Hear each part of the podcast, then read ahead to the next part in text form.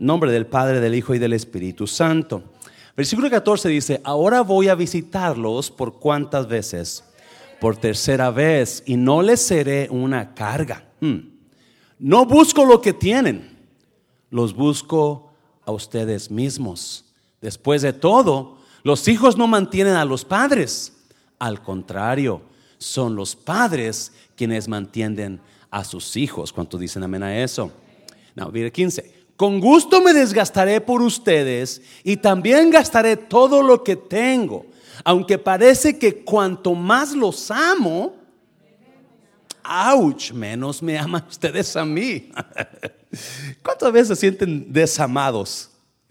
y, usted está amando y la persona que usted ama como que no le ama para atrás.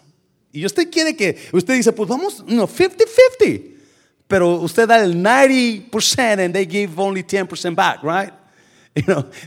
y Pablo se siente, yo estoy dando el 100%, usted no tiene nada para mí. Versículo 16. Algunos de ustedes admiten que no les fui una carga, pero otros todavía piensan que fui muy astuto y que me aproveché de ustedes con engaños. 17.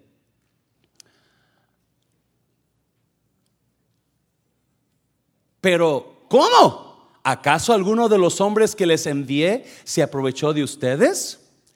Cuando le pedí a Tito que los visitara y envié con él al otro hermano, ¿acaso Tito se aprovechó de ustedes? No, porque ambos tenemos el mismo espíritu. ¿Y qué más? Y caminamos sobre las pisadas del otro. ¿Y qué más? Y hacemos las cosas de la misma manera. Lauda, me encanta eso. 19. Tal vez piensen que decimos estas cosas solo para defendernos. no, les decimos esto como siervos de Cristo y con Dios como testigo. Todo lo que hacemos, queridos amigos, es para fortalecer. ¿Cuántos se acuerdan de esa canción? Everything I do. I do it for you. Y no, Pablo dice, todo lo que hacemos es para ayudarles. Amén, iglesia. Mira, 20, mira, nota el 20. Pues que, pues temo, hmm, note esa palabra, temo que cuando vaya no me gustará lo que encuentre y que a ustedes no les gustará mi reacción. Otra vez, ¿qué más? Temo que encontraré peleas, celos, enojo, egoísmo, calumnias, chismes, arrogancia. Cierre sus ojos, Padre, gracias por tu palabra. La bendecimos en el nombre de Jesús. ¿Cuánto dicen amén? Puede tomar su lugar. So, ¿Qué está hablando Pablo? yo, yo quería terminar ya 2 Corintios, tenemos ya como dos meses en 2 Corintios, pero este, no podía pasar por alto esta parte de capítulo 12. Hay una gran enseñanza que casi no la he escuchado, ¿verdad? Sobre las cosas que le preocupan a Pablo en cuanto a Corintios. Las cosas que le, preguntan, le preocupan a Pablo de la iglesia de Corintio. O como dice, y temo. Los temores de Pablo en cuanto a la iglesia en Corintio. Y no, Pablo tenía ciertos temores. Usted lo oyó, ¿verdad? Temo que, temo que. You know, so, ¿cuántos de ustedes a veces tienen algún temor? El temor es increíble. El temor te, te hace wow, ya en marzo trajimos una, serie sobre eso, ¿verdad? El temor te, ¿qué hace el temor? El temor, uno, te paraliza. Otra, ¿qué? Te hace que huyas. O otra te hace que, que te defiendas. Porque el temor es una señal de peligro en nuestra vida, ¿sí o no? Cuando tú tienes miedo es porque piensas que algo malo te va a dañar, alguien te va a dañar, alguien te va a causar daño. So, tres cosas, una de tres cosas vas a hacer. O vas a paralizarte, ¡ay, no sé qué hacer! ¿Verdad? O vas a huirle al miedo, o vas a, vas a darle para atrás a la persona o a lo que te está dañando, ¿verdad? So, eso es lo que hace el temor. Pero una de las grandes cosas, perdón, que el temor hace en nuestras vidas, nos paraliza para todo lo que nosotros queremos hacer. So, Pablo tiene ciertos temores en cuanto a la iglesia de Corintio.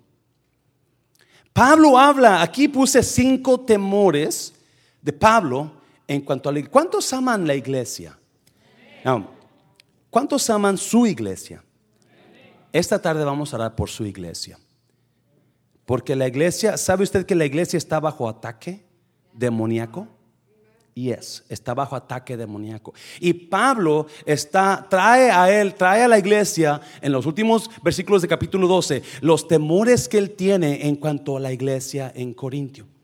Hay cinco temores registrados que yo pude sacar de ahí, ¿verdad? Obviamente, um, yo le puse esta, esta palabra, los cinco temores de los pastores, ¿verdad? Por ahí decía uno, el temor más grande del pastor es que nadie diezme en la iglesia. pues no, no, no, eso no está aquí, ¿ok? Ah, hay otros temores que, que son muy fuertes, que son muy fuertes. Y vamos a mirarlos aquí junto con el apóstol Pablo. Otra vez, ¿por qué Pablo está hablándole así? ¿Por qué habla de sus temores? Porque usted va a dar cuenta que cuando Pablo está hablando a la iglesia en Corintio, él está sintiéndose a... él siente, yo siento que él tiene un sentimiento de, de impotencia en cuanto a lo que está pasando en la iglesia. So, siento que Pablo se siente que la está, la está perdiendo que el diablo le está ganando a, Pablo en cuanto a, la iglesia en Corintio porque no está mirando el resultado que Pablo quiere ver en la iglesia. So he feels that he's losing control of the church. And, and so he talks to the Corinthians, he tells them five fears that he has regarding the church in Corinthians. En Corinto. Siente que está perdiendo la iglesia por lo que está pasando, la iglesia en Corintio era una iglesia muy problemática. Amén, iglesia. Muy problemática. Entonces le daban tremendas problemas a Pablo. Y este, uno de los grandes problemas que, que tenía Pablo es que no había personas que no que, lo acusaban de que no era un apóstol, ¿verdad? Y que era falso apóstol y que no tenía, no tenía ni apariencia, ni, buena, ni buena presentación física y que no podía ni siquiera predicar. Era la acusación de, los corintios contra Pablo. So, era, era increíble el ataque. Si ustedes estuvo en la semana pasada, miramos a Pablo cómo se mete y empieza a hablar de su aguijón, ¿se acuerda? De su debilidad, pues la semana pasada. Pero en versículo 14 en adelante, Pablo se comienza, se mete en cinco temores que él tiene en cuanto a la iglesia.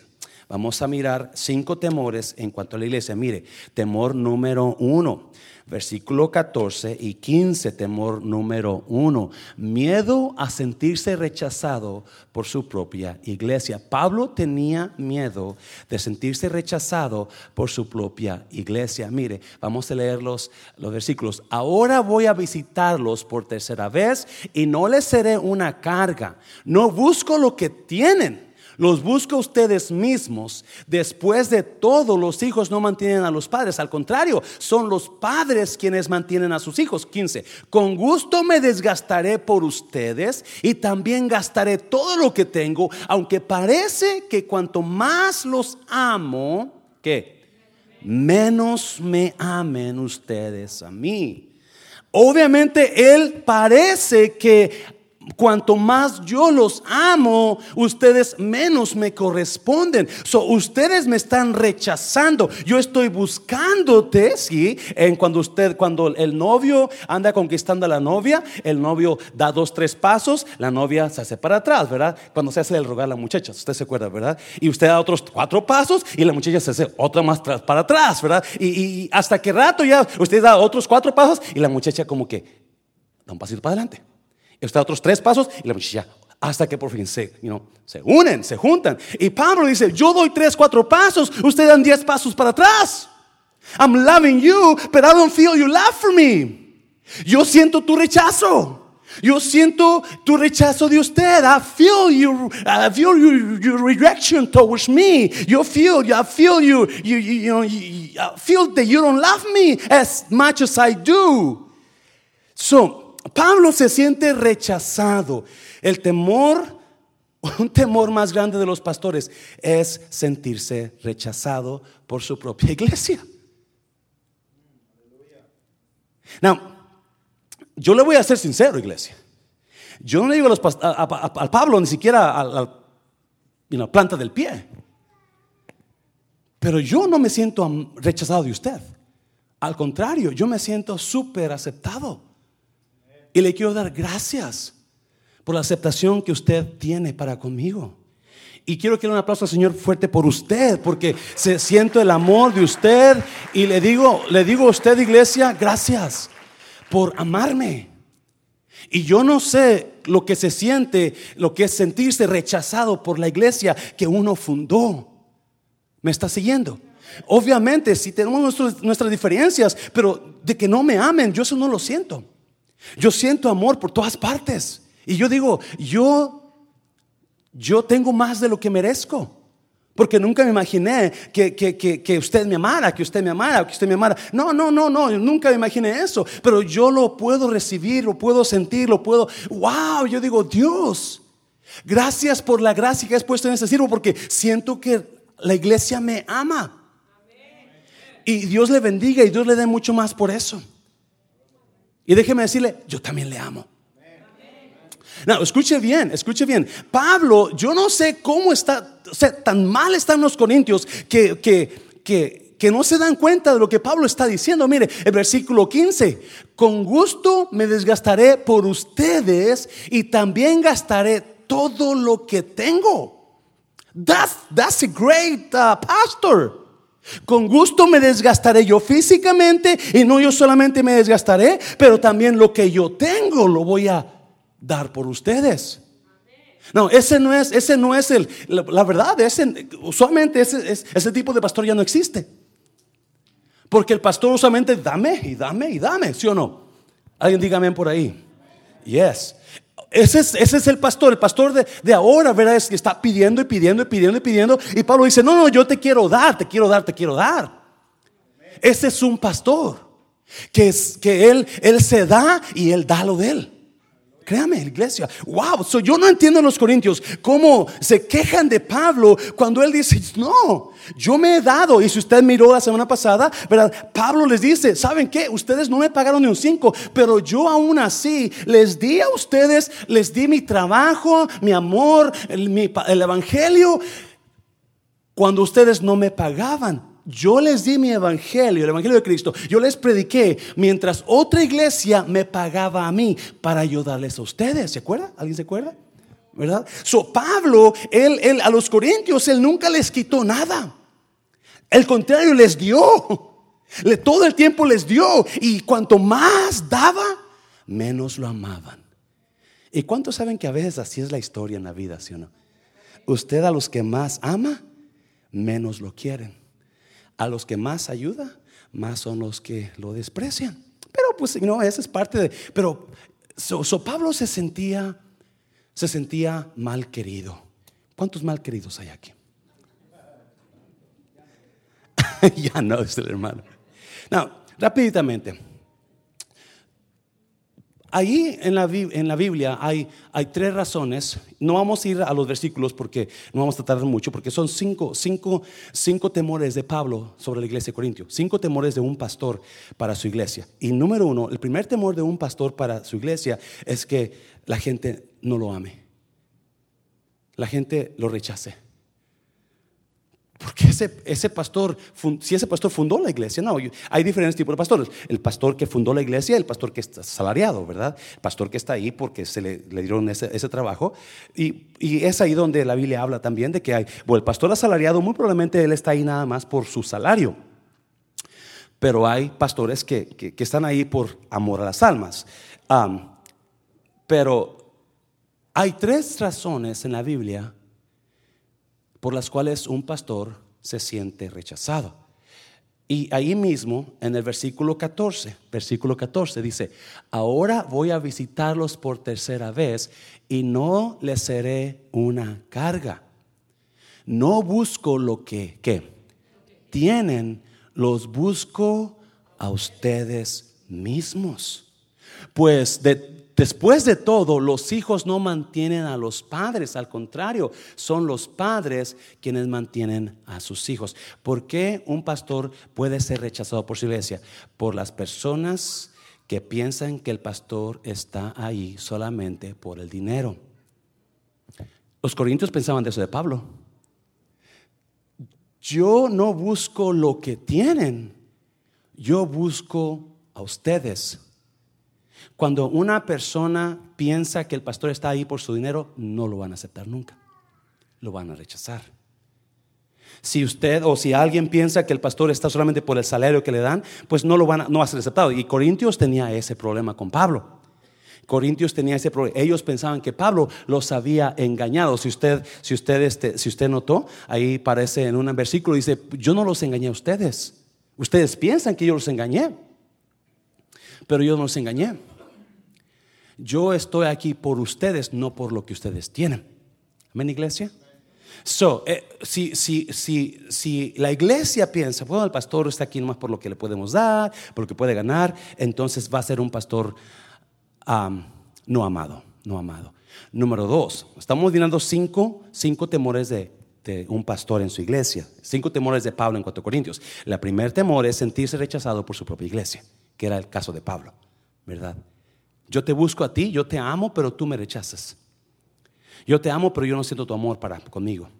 So, número dos, otra razón que un pastor se puede, puede ser rechazado por su iglesia es por errores del pastor o pecados del pastor. Si el pastor anda pecando, obviamente va a ser rechazado por la iglesia. Por, e, ah, escuche bien. Una vez Jesús le dijo a Pedro, Pedro, Pedro, Satanás os ha pedido para zarandearos como a qué? Como a trigo. ¿Y qué le dice Jesús? Pero no te preocupes. Yo he pedido, he rogado por ti para que tu fe no que no falle. Y una vez arrepentido, dice una traducción, una vez que te arrepientas de tu pecado, ven y afirma a tu ser, confirma a tus hermanos. ¿Qué, ¿Qué, estamos hablando aquí? Que cualquiera puede tener un error. ¿Me está oyendo, iglesia? Pero usted, pastor, usted no puede, usted, usted tiene que ser perfecto. La última vez que yo chequeé, yo me levanté y lo primero que hice, levanté este pie primero para poner el pantalón y luego el segundo. No brinqué, ya estaba bien el pantalón.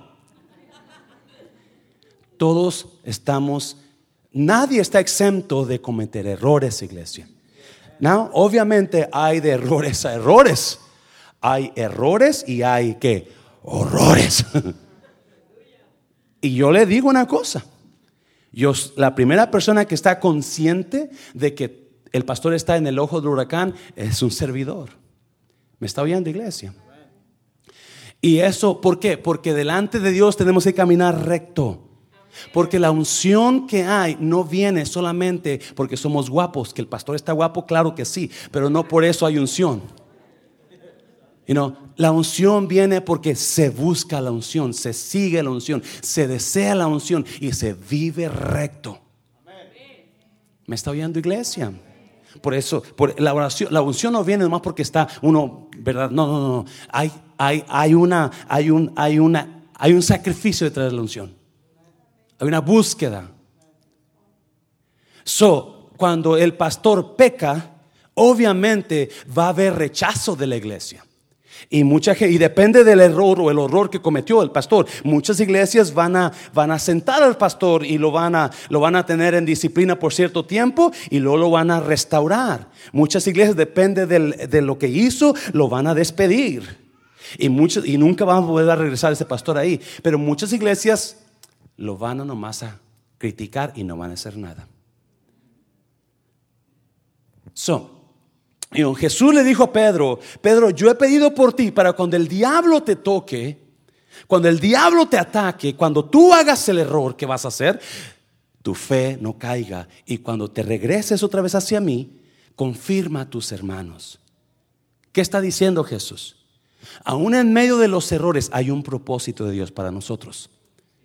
Y qué triste que como iglesia no podamos nosotros ah, mirar eso, porque a veces cuando hay un error, ¿verdad? acusamos a la persona, la mandamos al infierno y ahí la dejamos en el infierno. ¿verdad? Y no. Jesús le dijo a Pedro, y usted lo quiere, está en Lucas, no, no vaya para allá, pero está en Lucas, ¿a dónde se lo voy a dar? Está en Lucas capítulo 22, versículo 31 y 32. Lucas 22 habla la historia, aunque Jesús le dice a Pedro, vas a caer, Pedro, vas a pecar, Pedro. La vas a regar, man. You're gonna mess up, dude. But listen up. Don't give up. I'm praying for you, Peter. I'm praying for you. And once you come back, then go ahead and keep preaching. La vas a regar, Pedro, pero ¿sabes qué? Yo estoy orando por ti, Pedro. Para que tu fe no falle y una vez que te arrepientas de tu pecado, adelante, sigue predicando. Amén, iglesia. Obviamente aquí en la iglesia tenemos ancianos, tenemos líderes y en caso de que primero Dios tocó madera, ¿verdad? Nunca pase el pastor por una tontería, ¿verdad? Que los ancianos lo, sienten o lo, tengan que, disciplinar. El pastor no se rige solo aquí. El pastor tiene ancianos que lo están mirando y aconsejando. Me estoy yendo, iglesia. Un aplauso fuerte, Señor. lo fuerte, Señor. Now, pregunta para usted. ¿Usted cree que, a ver, no levante la mano, pero ¿cuántos oran por mundo de restauración? ¿Cuántos oran por el pastorado y liderazgo? Wow, iglesia, déjeme decirle. Por eso, por eso se me hizo tan interesante esta, esta palabra, ¿verdad? Porque a veces solamente predicamos de, que usted va, puede vencer, usted puede ganar y ya va, pero no hablamos de lo que es el, el fundamento de su fe. El fundamento de su fe es Cristo, pero Cristo estableció una iglesia para que su fe esté formada en la iglesia. La iglesia es tan importante que la cuidemos, que la cuidemos, que oremos por ella. Queremos por el liderazgo, por el pastorado que hay ataque. El pastorado, la iglesia, siempre está en contra de ataque satánico. Número tres, hay, tres temores, hay cinco temores de, Pablo en contra de la iglesia, pero estamos hablando del número uno, del temor a sentirse rechazado por su propia iglesia, ¿verdad?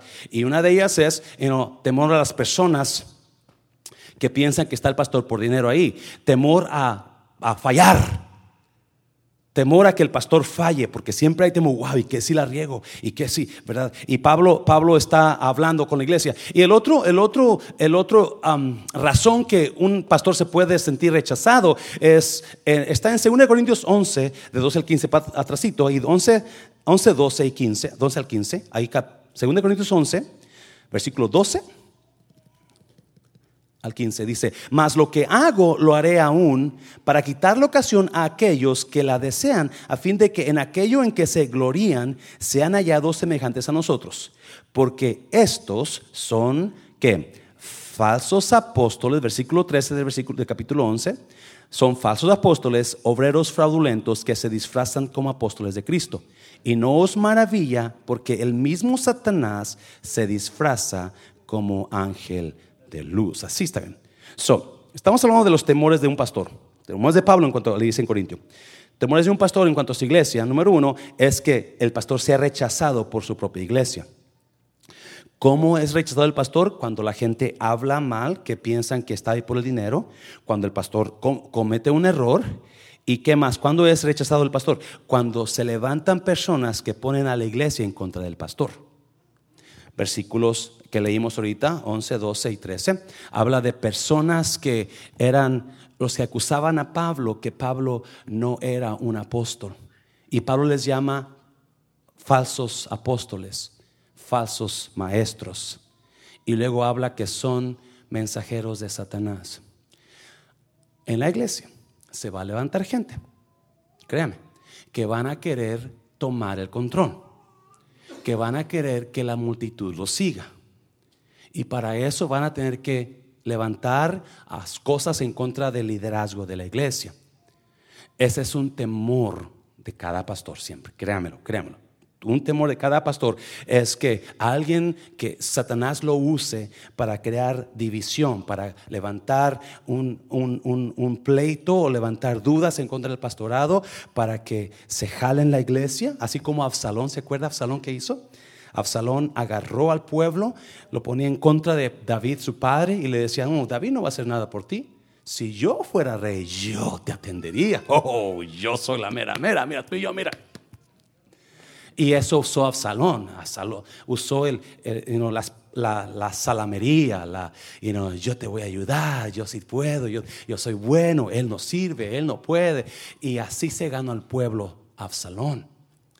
Y Pablo está pasando el mismo problema en Corintios. Hay personas que quieren la iglesia, la están jalando. Gente que no va a parar con tratar de ganárselo a usted ganarse su confianza, ganarse su, lealtad, para que así, eh, un día cuando ya él decida o ellos decidan, se, levanten en contra del pastorado y, se llevan a la gente.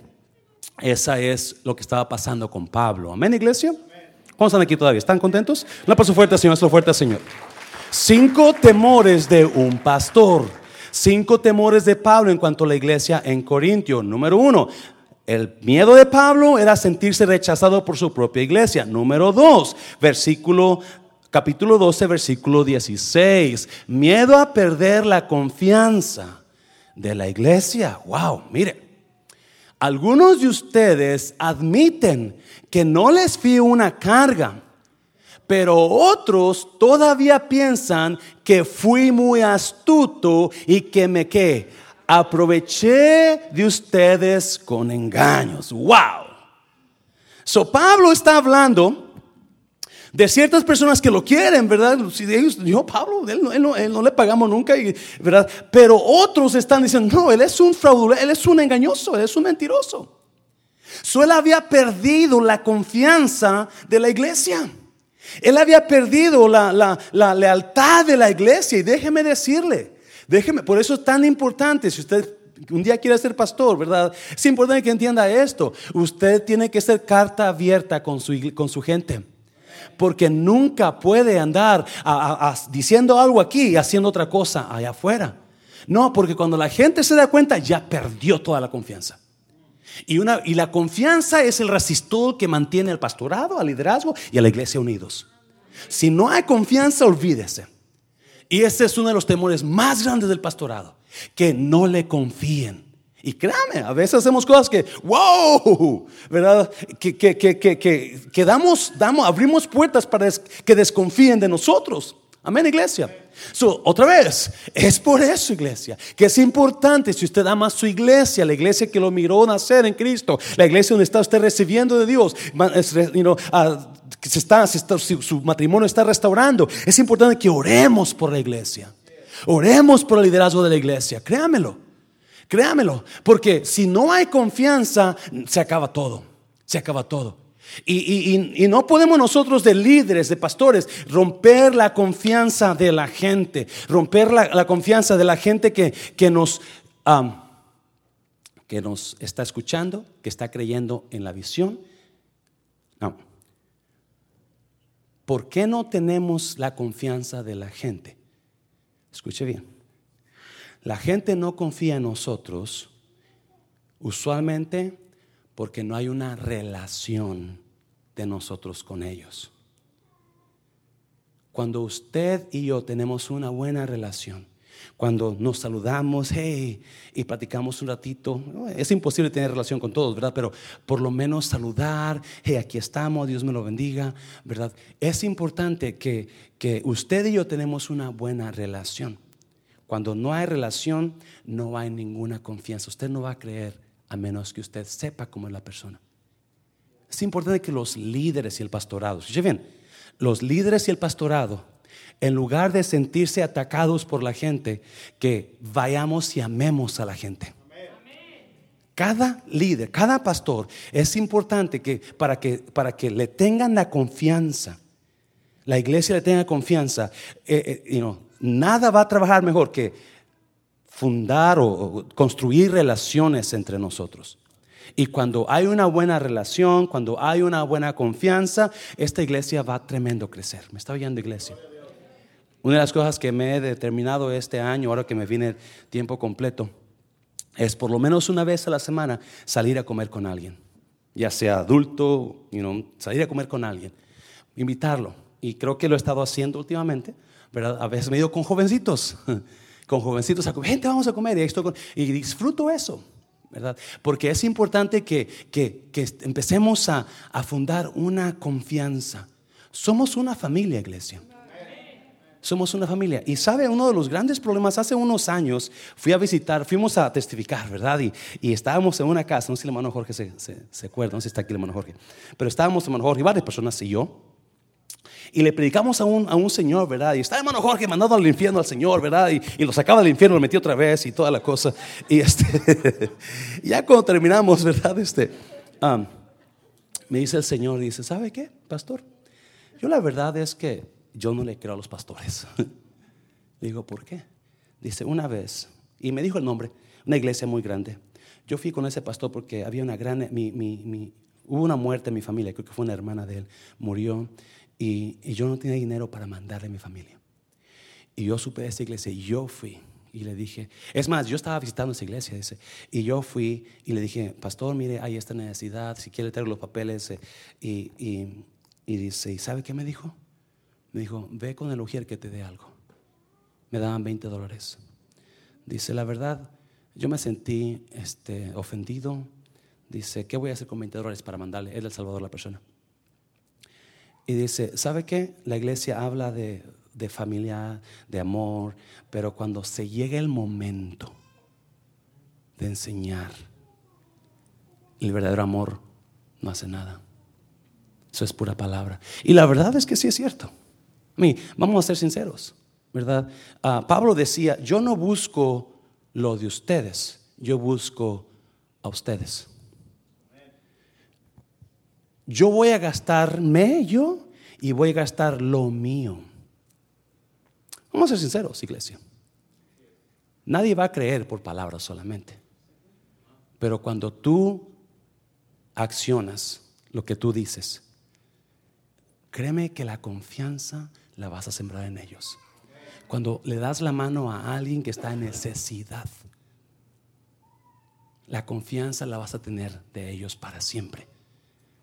Porque qué bonito. Y no hace unos días unas personas tuvieron un, familiares muy cercanos, murieron y fuimos a la oficina, los llevamos a la oficina y les dimos una ofrendita. Y uno de ellos lloraban, lloraban de, de gratitud. No, pero no esperaba que me ayudaran así. ¿Sabe qué? Porque eso es la iglesia. Y ese era Pablo. Pablo decía, ¿sabes qué? Yo voy a darme por ti, yo voy a gastarme por ti y voy a dar lo mío por ti. Y ni aún así la iglesia lo quería. Un aplauso fuerte, Señor, lo fuerte, Señor. So, cinco temores de un pastor, o Pablo, ¿verdad? Está hablando de la iglesia de Pablo, la, vida de Pablo. Ah, número uno, Pablo tenía miedo a sentirse rechazado por su propia iglesia. Número dos, Pablo tenía miedo a perder la confianza de su iglesia, lo estaba perdiendo. ¿Cómo, cómo, cómo que yo no, yo no busco lo, lo de ustedes, yo busco a ustedes? Número 3, versículo 18. Now, escuchen una cosita, iglesia, en eso de la confianza. Una iglesia, ¿verdad?, pequeña de nuestra, de nuestra talla, pues todavía el pastor puede, por lo más que pueda, quizás abarcar a conocer a todas las personas, pero no va a poder atender a todas las personas. Lo que estamos haciendo, lo que vamos a hacer, están los planes, iglesia, pronto lo vamos a anunciar ya. Queremos trabajar en, grupos, como tipo Conéctate, ¿se acuerda? En, grupos de hogar, donde personas van a tener sus... Viene eso, Conéctate para atrás, pero un poquito, un poquito mejor, creo, donde vamos a tener líderes, líderes cubriendo ciertas personas grupos de personas, 10, ¿verdad? Por decir así, pero arriba de esos líderes va a haber supervisores donde van a tener grupos y, cada grupo va a estar conectado con, con personas. Y cada líder va a estar conectado conmigo, donde vamos a estar al tanto de lo que está pasando con ustedes. A veces alguien se enferma y no, yo no lo sé y no lo visitamos porque nadie nos lo dijo. ¿Verdad? Alguien tuvo, pasó una muerte, ¿verdad? Un familiar murió y no lo sabemos porque nadie nos lo dijo. Entonces, y queremos, queremos estar ahí por usted. Y la única manera de estar ahí por usted es que pues, alguien lo sepa, que nos lo diga. Y pienso que los, la manera de hacerlo es regresar a, tener Conéctate, pero mejorado, donde, donde tenemos los líderes y tenemos supervisores, habido los líderes, y, y, que están conectados con el pastorado. En caso de que en su grupo haya una necesidad fuerte, pues esa necesidad se atiende. Amén, iglesia. Número tres, número tres. Vamos a estar dando más información al, respecto pronto. Ah, versículo 18. versículo 18. Y esto me encanta, mire. Mire, número 3. El tercer miedo de Pablo era que la iglesia no caminara en el mismo espíritu con él. Hmm. Cuando le pedí a Tito que los visitara y envié con él al otro hermano, ¿acaso Tito se aprovechó de ustedes? No, porque ambos tenemos el mismo espíritu. ¿Y qué más?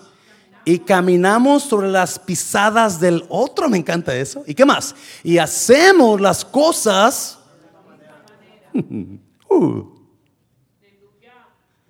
Uno de los problemas que de toda iglesia, ¿verdad? De toda iglesia, no nada más de aquí, de toda iglesia, es trabajar en unidad.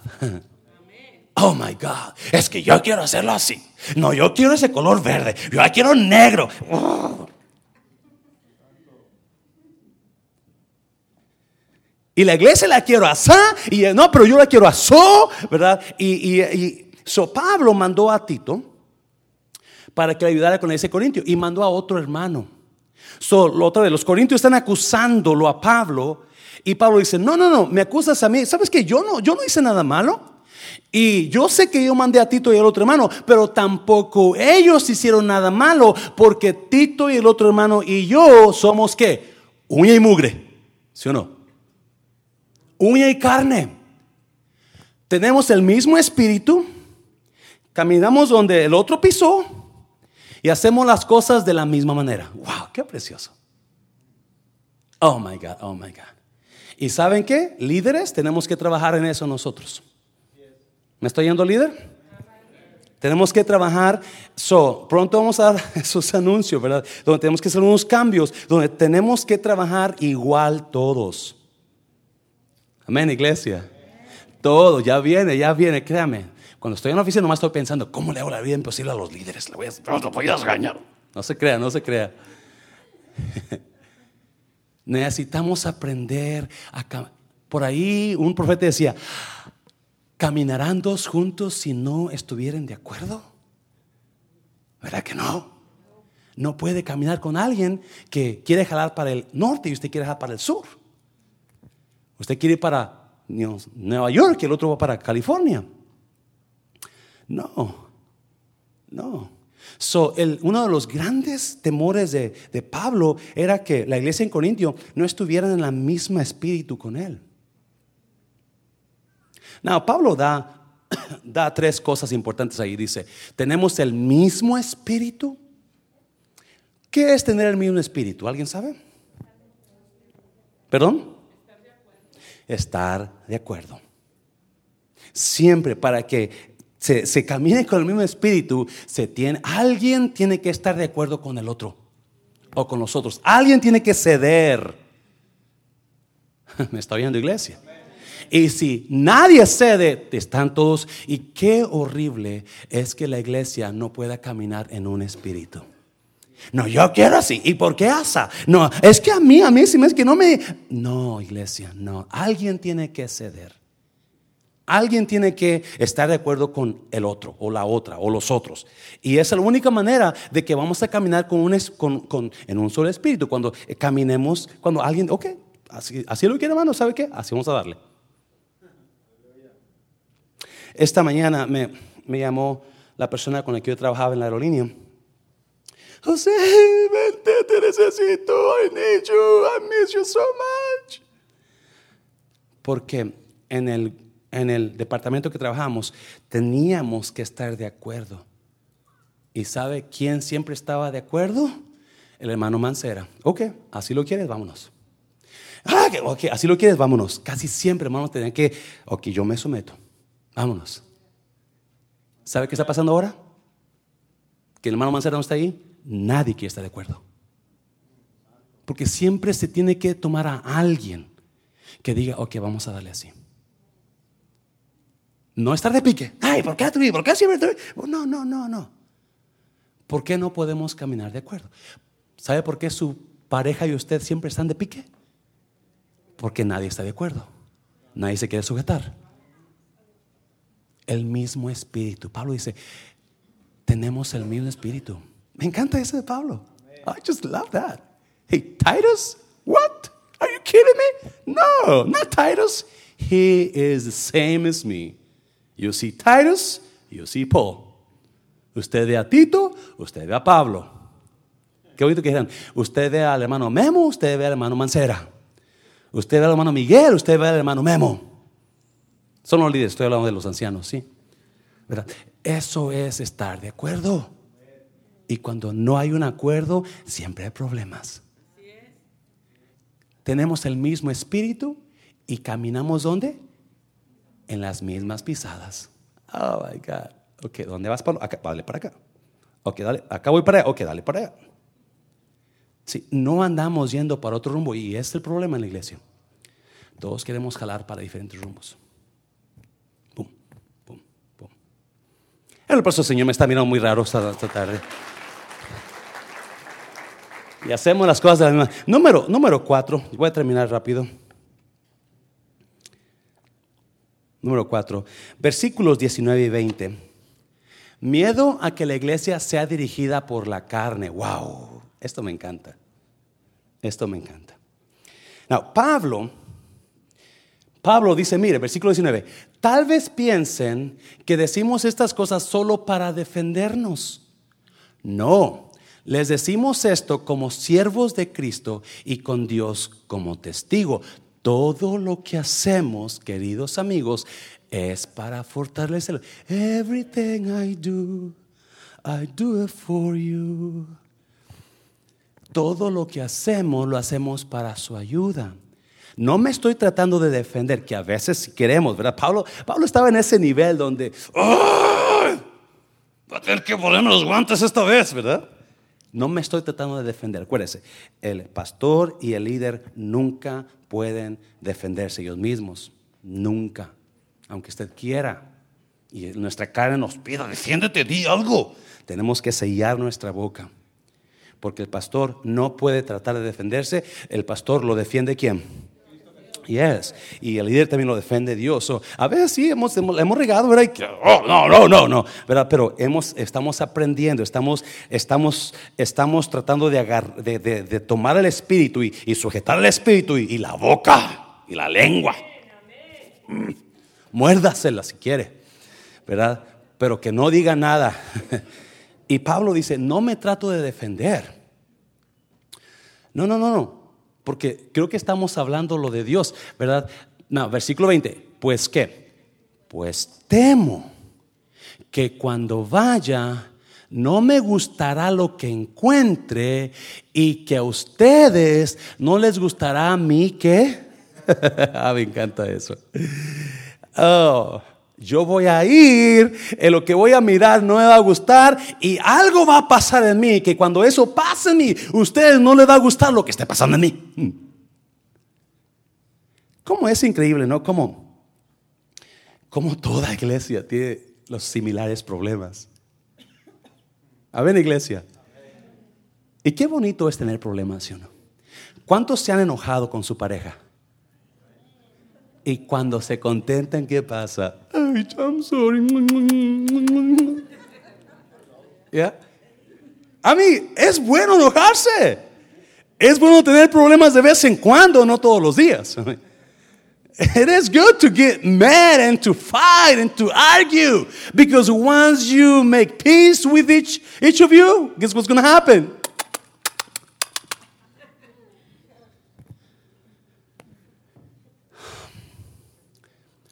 Pablo dice, yo voy a ir a verlos, la tercera vez, pero tengo miedo que cuando llegue, ustedes no estén como yo espero que estén. Y que mi reacción no sea la que ustedes esperen que yo reaccione. ¿Por qué está diciendo Pablo eso? Porque mire, a y que ustedes temo, otra vez, temo que encontraré, ¿qué? Peleas, ¿qué más? Celos, ¿qué más? Enojo, ¿qué más? Ahí parece, ahí parece, egoísmo. ¿Usted cree que la iglesia necesita oración? Si usted es nuevo aquí, usted tápese la boca, la oído ahorita, esta tarde, ¿ok? Usted y yo, la iglesia necesita oración. No, si usted, si usted está peleando con alguien o tiene celos de alguien o está enojado con alguien, usted, usted está haciendo que Pablo ore doblemente. Que el hermano Mancera ore, más por usted. Pero hay una palabra que dice egoísmo. Hmm. ¿Qué es egoísmo? Alguien que me diga qué es egoísmo. Un espíritu de se trata de mí. Egoísmo es cuando usted, usted nada más piensa en sus dientes y nunca en sus parientes. Todo tiene que estar revolver alrededor de quién? De usted. Tienen que hacerse las cosas como usted quiere. Usted viene cuando usted quiere. Usted ayuda cuando usted quiere. Usted hace esto como usted quiere. No le diga a nadie nada porque yo hago lo que yo quiero. Yo quiero resaltar. Yo estaba mirando egoísmo es un amor, amor este extremado hacia uno mismo. Amor extremado hacia uno mismo que uno quiere ser la estrella. Ah, tará, tará, tará. Ese soy yo. I'm the one. That's me. So Pablo, Pablo da, da, you know, peleas, celos, enojo. Qué triste. No, escuche bien, por favorcito. Usted piensa en usted, no en nadie más, ¿ok? Mire estos problemas que Pablo está poniendo aquí. Yo no quiero ir a ustedes y encontrar esto, esto, esto y esto en la iglesia. Porque ese sería un temor del pastor. Oh my God, ¿a dónde vamos a llegar con la iglesia así? Hace dos o tres días, Dios me estaba redarguyendo a mí, ¿ok? De verdad. José, tú estás en la carne. Y mientras estés en la carne, mi espíritu no va a fluir sobre ti. Acuérdese, Pablo decía que todos tenemos una debilidad donde si se la dejamos a Dios, Dios viene y usa esa debilidad y nos hace que fuertes en nuestra debilidad. Dios se glorifica más grandemente en la debilidad. Pero hay mucha gente que en lugar de debilidades tienen fortalezas. Y usan esa fortaleza o esa inteligencia o ese don o ese talento para dar lo que ellos tienen. Y cuando ellos dan lo que ellos tienen, no pasa nada. Porque dieron lo que tienen nada más. Pero el poder de Dios no se manifestó. Porque ellos nunca tomaron en cuenta el poder de Dios. Por eso cuando dieron lo que dieron, lo que dieron era lo que ellos traían. Ellos traían inteligencia, fuerza, actitud bonita, era todo, pero es todo pero el poder transformador de Dios nunca se manifestó, porque es el hombre en la carne, no es Dios en el espíritu. Muy importante, iglesia. Cuando, si nosotros servimos a Dios, es importante que le entreguemos nuestras debilidades a Dios para que Él se pueda glorificar en su poder. Hacernos a un lado a nosotros, quítate de aquí y entra Dios tú. Y cuando, déselo fuerte al Señor, y cuando nosotros queremos fluir en nosotros y enseñar qué tan bueno soy, qué tan poderoso soy, qué tan talentoso soy. Es, es todo lo que usted va a dar. Y la gente se va a salir vacía de aquí. La gente se va a salir vacía de aquí porque no fue Dios, fue usted. Déselo fuerte, Señor, déselo fuerte, Señor. So, Pablo, Pablo está diciendo, temo que cuando llegue haya peleas, celos, enojo, egoísmo me quiero meter ahí un poquito más. ¿Qué es? ¿Cuándo, cuándo, cuándo hay señales de actitud se trata de mí? ¿Cuándo es esa señal? Otra vez, cuando usted no está de acuerdo con las demás, usted quiere que se haga las cosas como usted quiere y no acepta. ¿Y por qué? ¿Y por qué? ¿Por qué? ¿Por qué yo? ¿Por qué mi grupo? ¿Por qué este? ¿Por qué? No. Eso es egoísmo no estar de acuerdo, siempre quejándose. ¿Qué más? ¿Mm? A calumnias. ¿Qué es una calumnia? Mm, Aquí lo apunté. Calumnia es acusación que no es verdad, fabricada para hacer daño, con toda la intención para hacer daño. Es una acusación que alguien dice de alguien que no es cierto. Está fabricada solamente para dañar. Yo les he contado, ¿verdad? Cuando yo estuve y estaba como un, yo, yo siempre jugué a béisbol desde chico y estaba, me gustaba mucho el béisbol. Y, y una vez este, estaba con unos muchachos yo ah, platicando del, equipo de béisbol y yo tendría como unos 10 años, yo creo. Y me acuerdo que uno de ellos mm, empezó a hablarme de unos amigos míos, dos hermanos, de unos amigos míos que no estaban ahí. Empezó a hablarme de ellos, acusándolos a ellos de cosas. Y yo por seguirle el juego, yo los acusé a ellos de haberme robado unas pelotas de béisbol. Yeah, esos dos hermanos son unos ladrones, me robaron una pelota de béisbol. Yo no sé ni por qué lo dije. Era una mentira total. Y de, no, y a nombre los, los hicimos trizas ahí, los freímos los, bueno, a esos dos hermanos. Pues al siguiente día, estamos jugando béisbol, ¿verdad? Practicando. Y las, la- la- eh, los muchachos vivían ahí enseguida del, del campo de béisbol. Que sale la mamá y el papá a la, al campo de béisbol y me llaman, José Luis, ven, queremos hablar contigo. ¿Qué cree que pasó? Esa persona que estaba hablando de ellos fue y les dijo lo que yo había dicho. Y ahora, ¿quién quedó mal? Es horrible calumniar a alguien. ¿Sabe usted eso? Oh my God. Y Pablo dice: Tengo miedo que encuentre calumnias ahí. Tengo miedo que alguien esté diciendo cosas que no debe decir de alguien más, que no son verdad, simplemente porque quieren hacerlo así. Hmm, ¿Qué más? Chismes. ¿Qué es chisme? ¿Mm? ¿Qué es chisme? Busqué en el chisme. ¿Qué, qué es chisme? Yo no sé qué es chisme. Dije, Dios, ¿qué será chisme? Murmuración de algo verdadero o falso que es dicho para dañar. Un chisme, ese sí puede ser verdadero. Pero el que sea verdadero no lo deja de ser qué? Chisme. Amén, iglesia. Siempre que una tercera persona está envuelta en eso que está diciendo, ya se hizo chisme. Verdadero o malo o falso es chisme. ¿Usted, ¿Usted cree que la iglesia necesita oración? No, no, ciertas personas necesitan oración, ¿verdad? La persona fuerte, Señor, es lo fuerte, Señor. Es lo fuerte. ¿Y qué más? Arrogancia y conducta. Eso, so Pablo dice, yo tengo miedo que cuando yo vaya, la iglesia esté siendo operada por la carne. Y cuando la iglesia esté siendo operada por la carne, la presencia de Dios no se va a sentir. ¿Cuántos han sentido pesadez en servicios a veces? Y usted ni está atendiendo la predicación, ni fluye nada, ni los cantos, ni esto. ¿Y ¿Qué está pasando? La carne. Hay enojo, hay celo, hay envidia, hay chisme, hay calumnia. Ore por su iglesia. Un aplauso fuerte, Señor, solo fuerte, Señor. Ya terminamos. Último. Último. Miedo a que la iglesia no experimente una verdadera transformación. Ah, me encanta. Versículo 10 a 21. Así es, tengo que. Tengo miedo, Pablo, ¿verdad?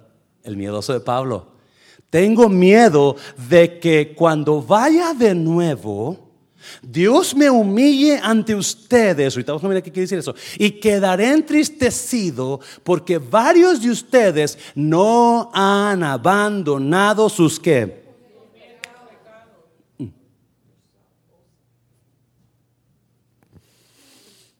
No se han arrepentido de su impureza, de su inmoralidad sexual, ni del intenso deseo por los placeres sensuales. Número 5. Uno de los temores más grandes de un pastor es que la iglesia no experimente la transformación que Dios viene a darnos. ¿Sabe usted que cuando usted viene a Cristo debe de haber transformación? Se lo voy a repetir. Cuando venimos a Cristo debe de haber transformación. No, no me lo entienda. La transformación no pasa de la noche a la mañana. En algunos pasa muy rápido, otros se lleva un poquito más de tiempo. Pero poquito o largo hay transformación. So cuando cuando la iglesia no es transformada y sigue viviendo en el pecado antiguo, hay un problema ahí. Y no hay, para un pastor, debo decir una cosa, para un pastor hay dos cosas que no cambiarían por nadie. No cambiaría por nada del mundo. No te cambiaría por nadie, jamás, jamás. ¿Se acuerdan de la canción? Ok. hay dos cosas. Uno, la salvación en la iglesia. Yo no yo quisiera que cada domingo, creo que cada domingo hay, hay salvación en la iglesia aquí. Cada domingo hay personas, a menos que no dé, no dé el llamado salvación. Pero si hay llamado, por lo menos una persona es salva. Una persona fuerte, Señor, por eso es lo fuerte, Señor. Y número dos, la transformación en la persona. Debe de haber transformación. ¿Está la hermana Brenda aquí? ¿Está aquí hermana Brenda? ¿Su mamá está aquí? A la hermana, hermana, hermana Angélica, levante su mano, mire, levante su mano. Mire, voy a decir la hermana Angélica, ¿verdad? Ah, la hermana Angélica, yo me acuerdo que llegó un miércoles, bueno, un jueves, antes teníamos servicio los jueves, ya terminé, yo sé que es tarde. Ah, y, y, este llegó, la hermana Angélica llegó, perdón hermano, que por lo que voy a hacer ahorita. Pastor, necesito hablar. Parecía la chimoltrufia, la hermana, ¿verdad? Perdón. y llegó Mano Milton, ¿se acuerda Mano Milton, de la hermana Angélica, verdad? ¿Se acuerda, mami? ¿Se acuerda? Y, y, y, dije, dice, quiero hablar con usted, pastor, estoy, estoy necesito hablar con usted. vamos, vamos a la oficina, ¿verdad? Hablamos con ella, estoy enferma, estoy en depresión. Y ya oramos por ella, hablamos con ella. Y oramos por ella. El domingo siguiente, el domingo siguiente, entra una mujer sota ahí, pero bien guapa ¿Quién será? El pastor soltero, ¿no? ¿Quién llegó? La hermana Angélica. Pastor, ya estoy sana. Y en las, en las danzas, la hermana.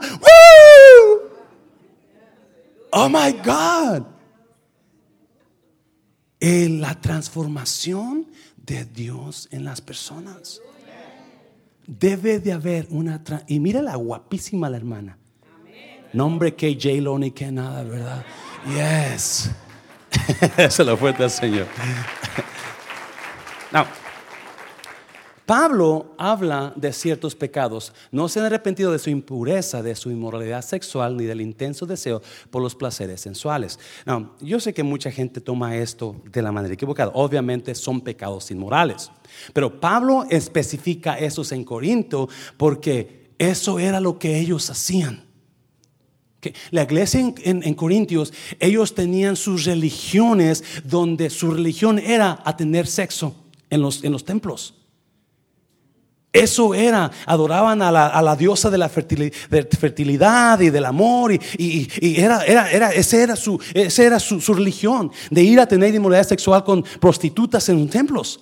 So, obviamente, ¿verdad? Pablo está hablando de las cosas antiguas para mucha gente quizás será la droga, la cerveza, ¿verdad? La pornografía. Yo no sé qué serán las cosas antiguas que usted hacía. Pero Pablo espera que, una qué, una transformación. Pablo espera una transformación. So, no, rapiditamente, rapiditamente. Vamos a Lucas 15. Vamos a Lucas 15. Rapiditamente, Lucas 15. Pastor, yo no he pasado una transformación en mi vida. Yo todavía estoy haciendo las cosas malas que hacía antes. Yo todavía estoy haciendo las cosas que hacía. Voy rapidamente, rapidamente. Se lo voy a dar así en, dos pasitos, rapidamente, porque es tarde. Lucas 15, Luke 15. Let's go there. Versículo a ah, 11 versículo 11. Si usted quiere ser transformado, hay tres pasitos, hay dos pasitos que usted va a hacer. Mire, hay tres verdades rápidamente. 15 de Lucas, ¿estamos ahí? Versículo 11. Dice, también dijo, pásenlo músico por favor, también dijo, un hombre tenía dos hijos y el menor de ellos dijo a su padre, Padre, dame la parte de los bienes que me corresponde y le repartió los bienes. 13. No muchos días después, juntándolo todo el hijo menor, ¿qué hizo el hijo menor? ¿Se fue a dónde? To the far, far, far away province, right? Se fue lejos, una provincia apartada y ahí desperdició sus bienes viviendo perdidamente. Y cuando todo lo hubo malgastado, vino a una, vino a una gran hambre en aquella provincia y comenzó a faltarle. Y fue y se arrimó a uno de los ciudadanos de aquella tierra, el cual envió hacia lo envió a su hacienda para que apacentase cerdos y deseaba llenar su vientre de las algarrobas que comían los cerdos, pero que nadie le daba. Wow. Si usted no ha pasado una transformación, recuerde esta verdad. Lo más que usted se aleja de Dios, lo peor las cosas se ponen. Ese joven pensó que tenía todo, él se fue lejos del Padre y lejos del Padre le fue lo peor de su vida. Una verdad increíble, lo más yo me alejo de Dios, lo peor las cosas se ponen en mi vida. Y mucha gente está alejada de Dios. Mucha gente en su corazón están aquí, pero en su corazón están alejados de Dios. Alejados de Dios. Por eso las cosas se están poniendo de mal en peor, de mal en peor, de mal en peor. Porque su amor por Dios no está ahí. Usted sabe. Usted sabe. Déjeme darle rapiditamente una ilustración.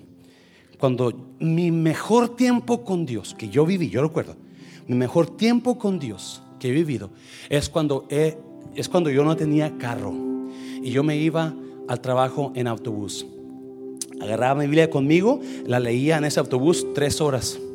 Una hora y media de ida para mi trabajo, una hora y media para mi trabajo, para mi casa. Tres horas al día. El domingo, la vez me levantaba a primera iglesia a las nueve de la mañana, porque yo iba a la escuela dominical a las nueve de la mañana. Y a las diez y media comenzaba el servicio regular. Me traía la vena a mi casa, llegaba como a las tres a la casa. Me levantaba la vena otra vez a las seis de la tarde, porque a las siete comenzaba el servicio de la noche. Me levantaba la vena, vámonos. El miércoles yo me iba en autobús para Oak. Yo vivía en North Dallas. Iba en autobús a Oak Cliff, salí de mi trabajo, me bañaba, agarraba mi mochila con mi Biblia y a correr a la parada de autobús porque me iba al centro y del centro a Oak porque ya estaba mi iglesia. Miércoles. Y llegaba a mi casa el miércoles a las 12 de la noche porque era el último autobús que agarraba. El viernes también yo mismo me iba de, me iba de, mi casa igual, ¿verdad? De mi casa al centro de Dallas, del centro de Dallas a Oakley, porque no había ven los fines entre semana para la iglesia. So yo iba a la iglesia en la mañana a las 9, a las 10 y media en la mañana domingo, a las 7 en la tarde. Me levantaba la ven, iba el miércoles, pero me iba en el autobús porque yo no tenía transportación. En el autobús llegaba a mi casa a las 12 de la noche, el viernes igual, y el sábado me levantaba la ven para ir a los solteros, a los, a los jóvenes los tiempos más metidos con Dios. ¿Sabe qué? Ahora la gente nomás quiere un servicio a la semana y de una hora. Se voy a repetir. La gente de ahora nada más quiere una hora al servicio. Pastor, ya se está haciendo tarde, vámonos. Y, ah, oh, hay servicio en la serie de tarde. Ay, Dios me lo bendiga. Voy a estar por ustedes para que esté aquí el servicio bonito, ¿verdad? El miércoles, Dios me lo bendiga. Mientras más me alejo de Dios, más se ponen feas las cosas. Mucha gente trae problemas en sus vidas personales porque están alejados de Dios. Can I, talk like that? Can I speak like, ¿Puedo hablar así? Mucha gente está buscando a Dios, pero no están buscando a Dios. Lo más que usted se aleja de Dios, lo más que se pone en la fe de la situación. No, mire, versículo, versículo 17. Y volviendo en sí, 17. Dijo, ¿cuántos jornaleros en casa de mi padre tienen abundancia de pan? Y yo aquí perezco de hambre. Me levantaré e iré a quién? A mi padre. Y le diré, Padre, he pecado contra el cielo y contra ti. Si usted necesita una transformación, si usted está alejado de Dios, obviamente acuérdese, lo más que se aleja de Padre, lo más feo la pone, se feo la pone, se pone la cosa. Número dos, como todo, para que su situación se arregle, tiene que usted que admitir que está mal. Tenemos que admitir que aparentamos que todo está bien, pero todo está súper mal. Nada está trabajando bien. Matrimonio aparentan estar bien. Todo está mal. El joven dijo, ¿qué estoy haciendo aquí? Voy a levantarme y voy a ir a mi padre. Voy a regresar al padre. Hay mucha gente, escuche bien, haciendo un montón de cosas en sus casas, en la iglesia, pero alejados del Padre. Esta, ayer estaba en una clase con John Maxwell y decía John Maxwell, el tiempo más especial para crecer es cuando usted toma un tiempo de reflexión en su vida. Usted reflexiona en lo que está pasando en su vida, usted reflexiona en dónde está su vida con Dios, usted reflexiona dónde está el ministerio. Si no hay reflexión, nada va a cambiar. Y eso es tan cierto, yo lo sé. Cuando nomás andamos corriendo, haciendo acá y, nada pasa porque andamos en la misma, apagando fuegos por todas partes, pero nada cambia. Pero cuando paramos, y reflexionamos y decimos, ¿dónde estoy? ¿En qué parte del mapa me quedé? ¿Estoy yendo por el camino correcto o estoy yendo por el camino incorrecto? ¿Dónde estoy? Salmo número uno, Salmo número uno dice, bienaventurado el hombre que anduvo, que no, que no anduvo en, en camino de pecadores, ¿verdad? Ni en silla de escarnecedores se ha sentado, sino que en la ley de Jehová está su delicia y en su ley medita de día y de noche. Será como árbol plantado junto a corrientes de aguas que da su fruto a su tiempo y su hoja nunca cae. Que en la ley de Jehová está su delicia y en su ley medita, reflexiona. You think about it. Okay, now let me think. What does this word say about God, about me? Let me think, okay? Tiempo de reflexión es tan importante. Estamos en Estados Unidos y, el tiempo nos consume y corremos y hacemos y, y corre para acá. Parece. Yo, yo, le, yo, le voy a, a, yo le voy a retar a que y no todos los días tome un tiempo de reflexión usted. Quizás cuando se levante, quizás cuando se acueste. Y, no, no, no hagan nada, no hagan, no, no, no ore, no, no, no, reflexione, póngase a pensar, ¿cómo estoy? ¿Cómo están mis hijos? ¿Cómo está mi vida? ¿Cómo está mi ministerio? Cinco minutos, diez minutos, tres minutos. Y se va a quedar sorprendido lo que Dios le va a hablar.